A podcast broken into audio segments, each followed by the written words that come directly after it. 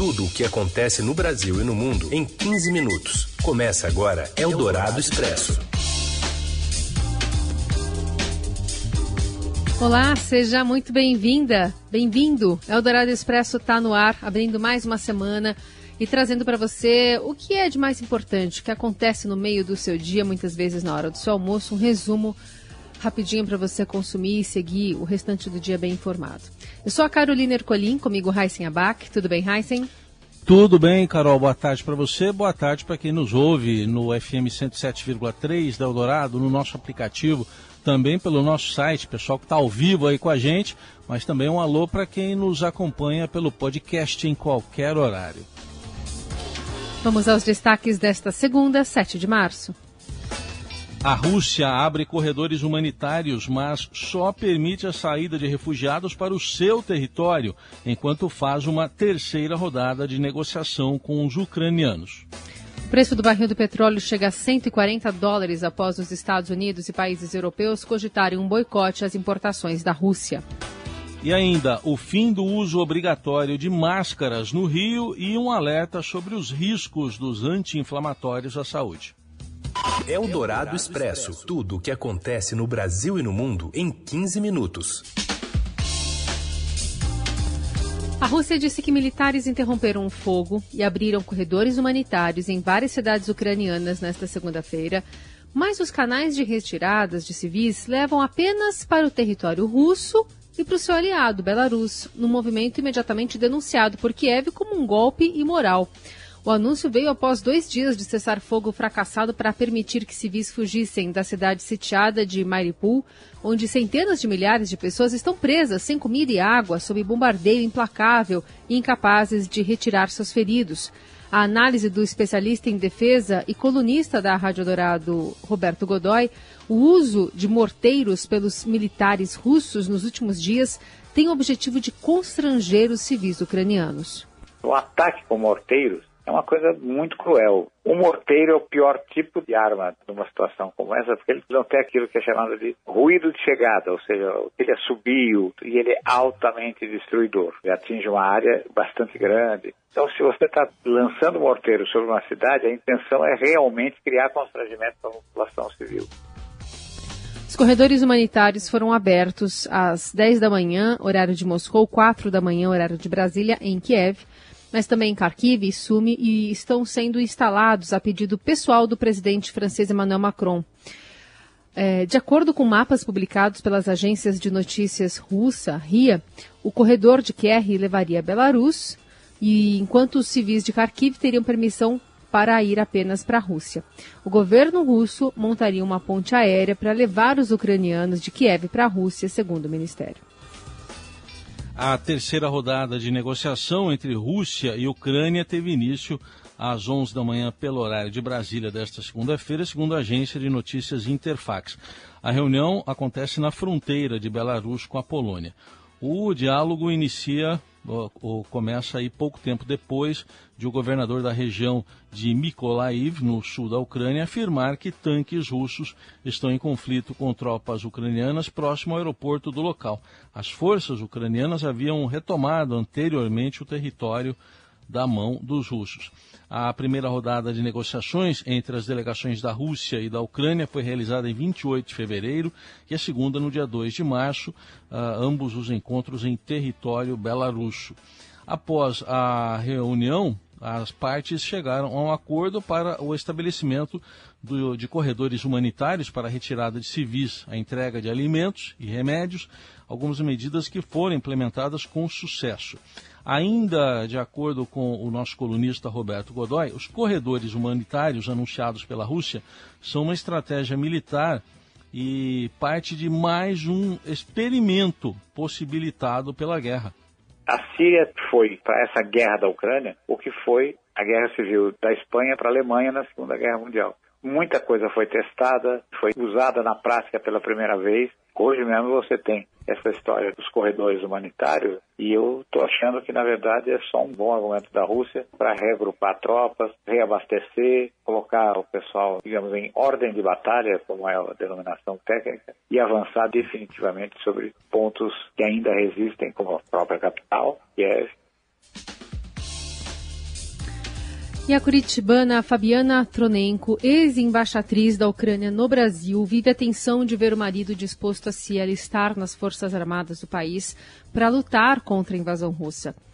Rostislav Tronenko encerrou a missão no Brasil em dezembro e estava dando suporte a jornalistas brasileiros na Ucrânia. Ele foi para a Polônia, mas decidiu retornar para a capital Kiev com o objetivo de lutar no conflito entrevista à Rádio Dourado, Fabiana, que está com a filha do casal em Curitiba, relatou a conversa que teve com o marido no domingo.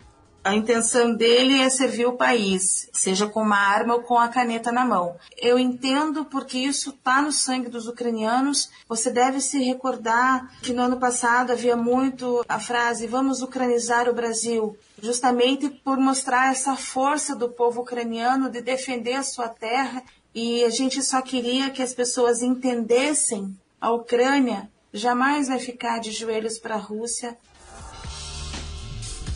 Fabiana postou nas redes sociais um vídeo em que aparece chorando e pedindo a cassação do deputado estadual Arthur Duval a reação dela ocorreu após a divulgação de áudios sexistas e machistas do parlamentar sobre as mulheres da Ucrânia na viagem que fez ao leste europeu na semana passada. O deputado disse que as refugiadas ucranianas, dentre outras coisas, são fáceis porque são pobres. Fabiana Tronenko também comentou o caso na entrevista concedida à Rádio Dourado. Para mim foi uma surpresa muito negativa do senhor deputado eu estava realmente num momento, estou num momento emocional muito debilitado. Na sexta-feira eu estava chorando muito porque foi a situação que meu marido estava na Polônia se recuperando do Covid, me informou que ele ia voltar para a Ucrânia para lutar, para ajudar o seu país, para que ele fique de pé para defender uma Ucrânia livre, soberana e independente para nossa filha e para os nossos netos. Eldorado Expresso. E parte hoje para Varsóvia, na Polônia, um avião KC-390 da FAB, a Força Aérea Brasileira, levando 10 toneladas de ajuda humanitária para a Ucrânia. Na volta, o avião vai trazer 43 brasileiros e 17 ucranianos com laços familiares no Brasil. A chegada desses 60 resgatados está prevista para quinta-feira. Eldorado Expresso. Um dia após a divulgação de que aliados europeus consideram banir importação de petróleo e gás natural da Rússia como retaliação à invasão à Ucrânia, as bolsas operam em baixa na Europa e fecharam em queda na Ásia nesta segunda-feira, ao mesmo tempo que o dólar amplia uma alta e anti-rivais. Ontem, o secretário de Estado dos Estados Unidos, Anthony Blinken, afirmou que Washington está em discussões muito ativas com governos europeus sobre o possível banimento de eh, importações de petróleo e de gás natural. A declaração ajudou o petróleo tipo Brent, negociado em Londres, e o padrão utilizado pela Petrobras a saltar para quase 140 dólares por barril durante a madrugada. No Brasil, o governo aqui quer um novo programa de subsídio para evitar uma alta dos combustíveis, proposta que será debatida nesta semana, eh, ainda lá em Brasília. Os detalhes vêm com a Fernanda Nunes, do Rio de Janeiro. Boa tarde, Fernanda. Boa tarde, pessoal. Combustível não sai da pauta e agora o que está em estudo é a criação de um subsídio para congelar os preços dos combustíveis. O governo vai sentar nessa semana numa reunião, vai juntar o Ministério da Economia, o Ministério de Minas e Energia, a Casa Civil e a Petrobras para pensar no modelo de subsídio para que os consumidores não sejam mais tão onerados toda vez que o petróleo disparar no mercado internacional. Então a ideia é congelar o preço. Como que ele vai fazer isso? Ele quer tirar o dinheiro da participação especial, que é uma espécie de royalty que só incide sobre grandes campos produtores de petróleo, e também dos dividendos pagos pela Petrobras. Os dividendos são uma recompensa paga pela empresa a todos os acionistas dela toda vez que ela tem um lucro, né? Um lucro alto. No ano passado ela teve um lucro de 106 bilhões e a expectativa é que nesse ano ela pague em dividendos à União 3,7 bilhões de reais relativos àquele lucro de 2021, né? Então é muito dinheiro aí que o governo quer reunir para usar como subsídio aos combustíveis. Agora, existem alguns empecilhos para isso.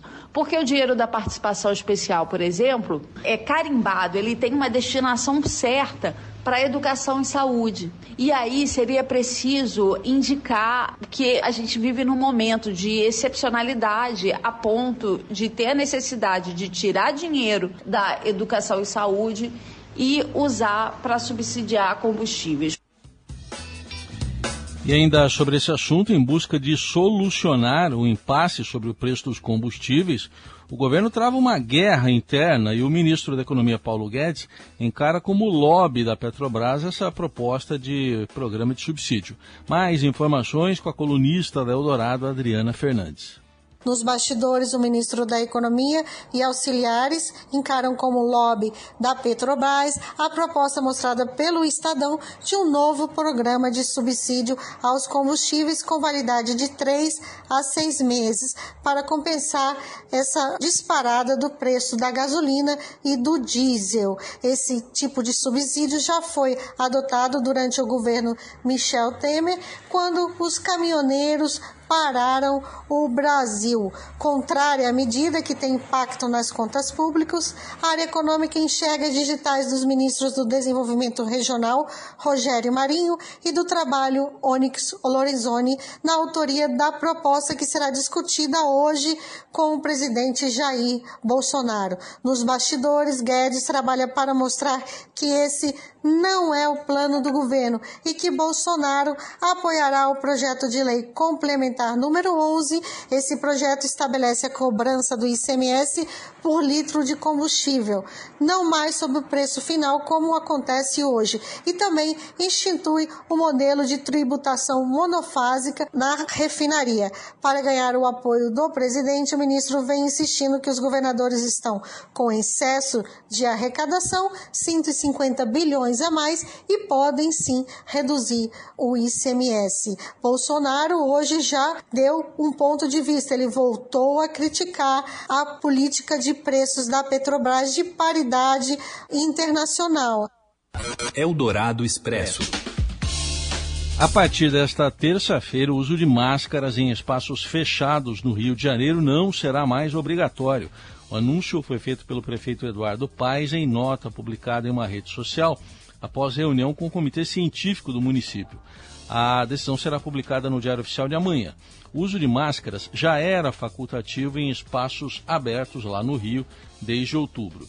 O secretário municipal de saúde do Rio, Daniel Sorans, justificou a decisão explicando que a cidade tem a menor taxa de transmissão desde o início da pandemia, de 0,3. O percentual de testes de diagnóstico dando positivo também está baixo, menor que 5% com uma redução gradativa ao longo da semana. Enquanto isso, a Justiça do Rio Grande do Sul anulou no fim de semana um decreto do governador Eduardo Leite que desobrigava o uso de máscaras por crianças menores de 12 anos. A decisão de Leite se baseava em parecer do Centro Estadual de Vigilância em Saúde, segundo o qual não havia provas do benefício da obrigatoriedade do uso de máscaras em algumas faixas etárias. Em São Paulo, a decisão sobre a flexibilização do uso de máscaras deve sair agora na quarta-feira. Eldorado Expresso.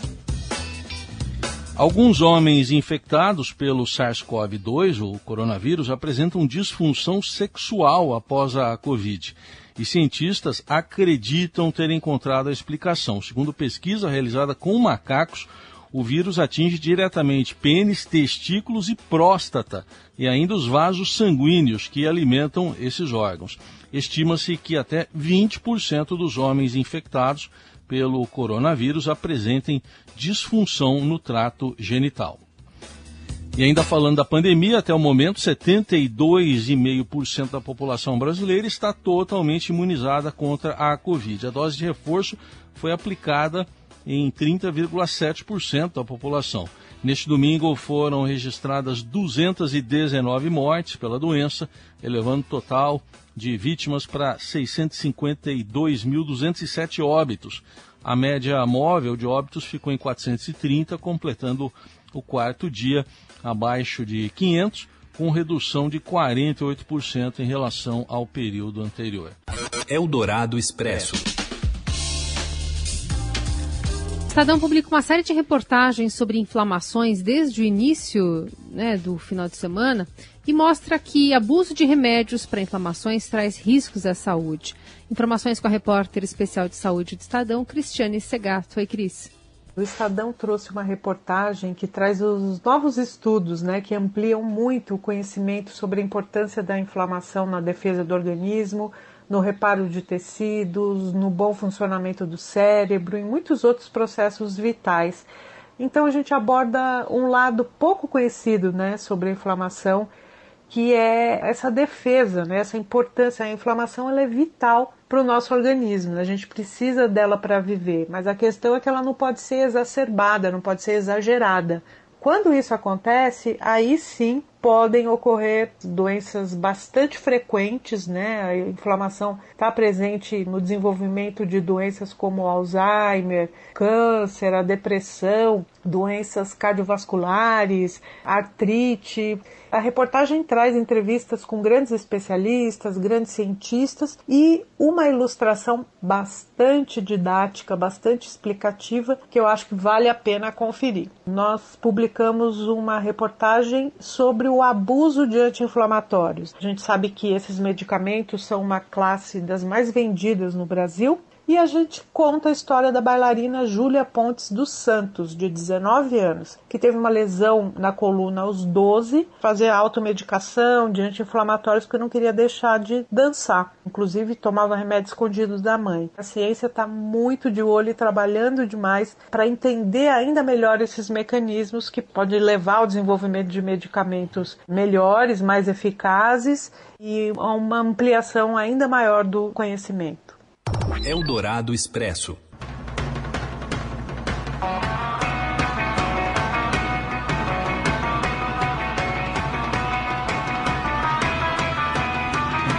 Essa música é pra gente tirar uma onda, né? Porque uma brasileira fez história no circuito mundial de surf, grande campeã de uma das etapas e quem traz os detalhes é o Robson Morelli.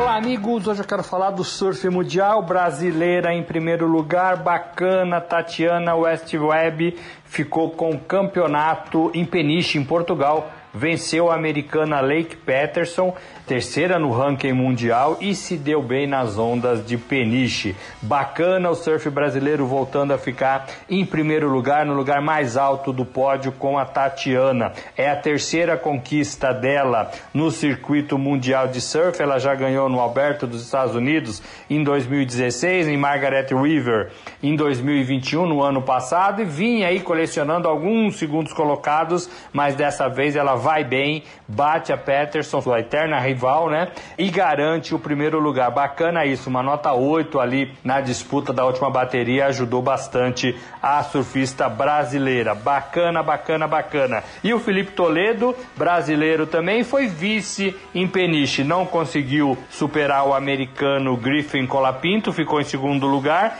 depois de ter eliminado o Ítalo Ferreira na bateria na disputa anterior. É o Brasil no surf na terceira etapa do Mundial. A vitória da Tati Tatiane a coloca em quarto lugar no ranking mundial. Bacana isso também. É isso, gente. Falei. Um abraço a todos. Valeu.